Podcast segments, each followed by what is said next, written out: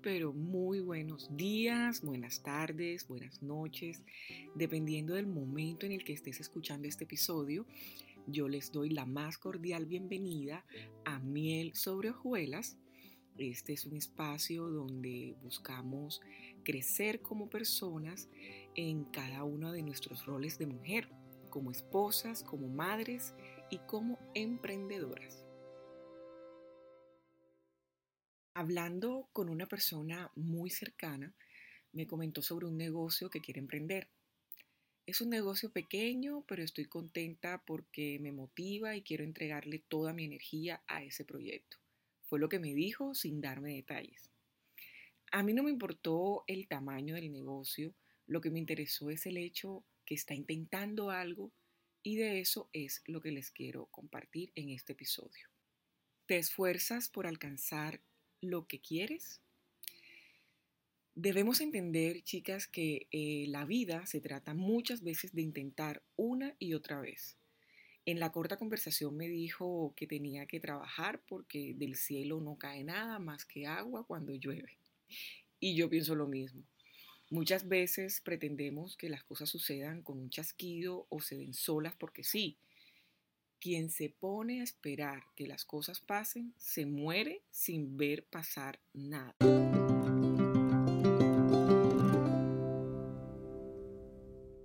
Los trabajos estables no caen del cielo, los clientes tampoco.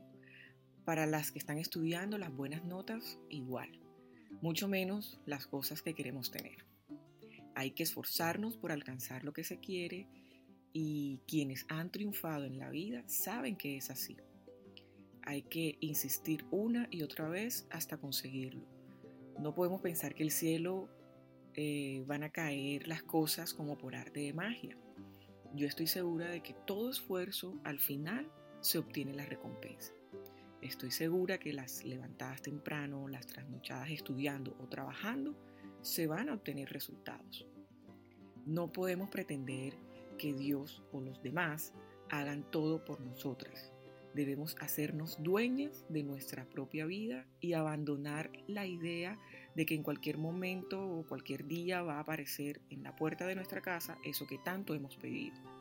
Eso nada más pasa en las películas.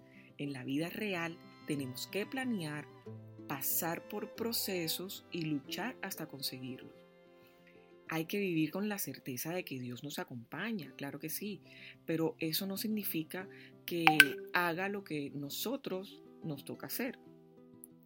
Él hace su parte, envía a sus ángeles, nos da la gracia para tener las condiciones necesarias, en fin. Y cuando me refiero a sus ángeles es que te presenta su ayuda y su apoyo por medio de unas personas que tú menos te imaginas.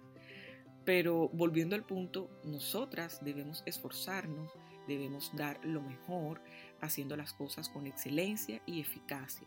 De esta manera vamos a alcanzar todo lo que nos hemos propuesto.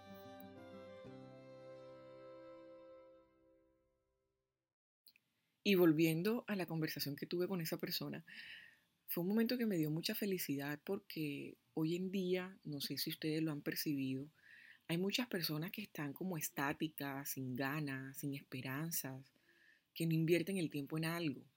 Creo que esa actitud nos hace daño porque no nos permite desarrollar nuestras habilidades y nos mantienen quietas sin conocer el mundo o sin darnos cuenta de nuestro potencial.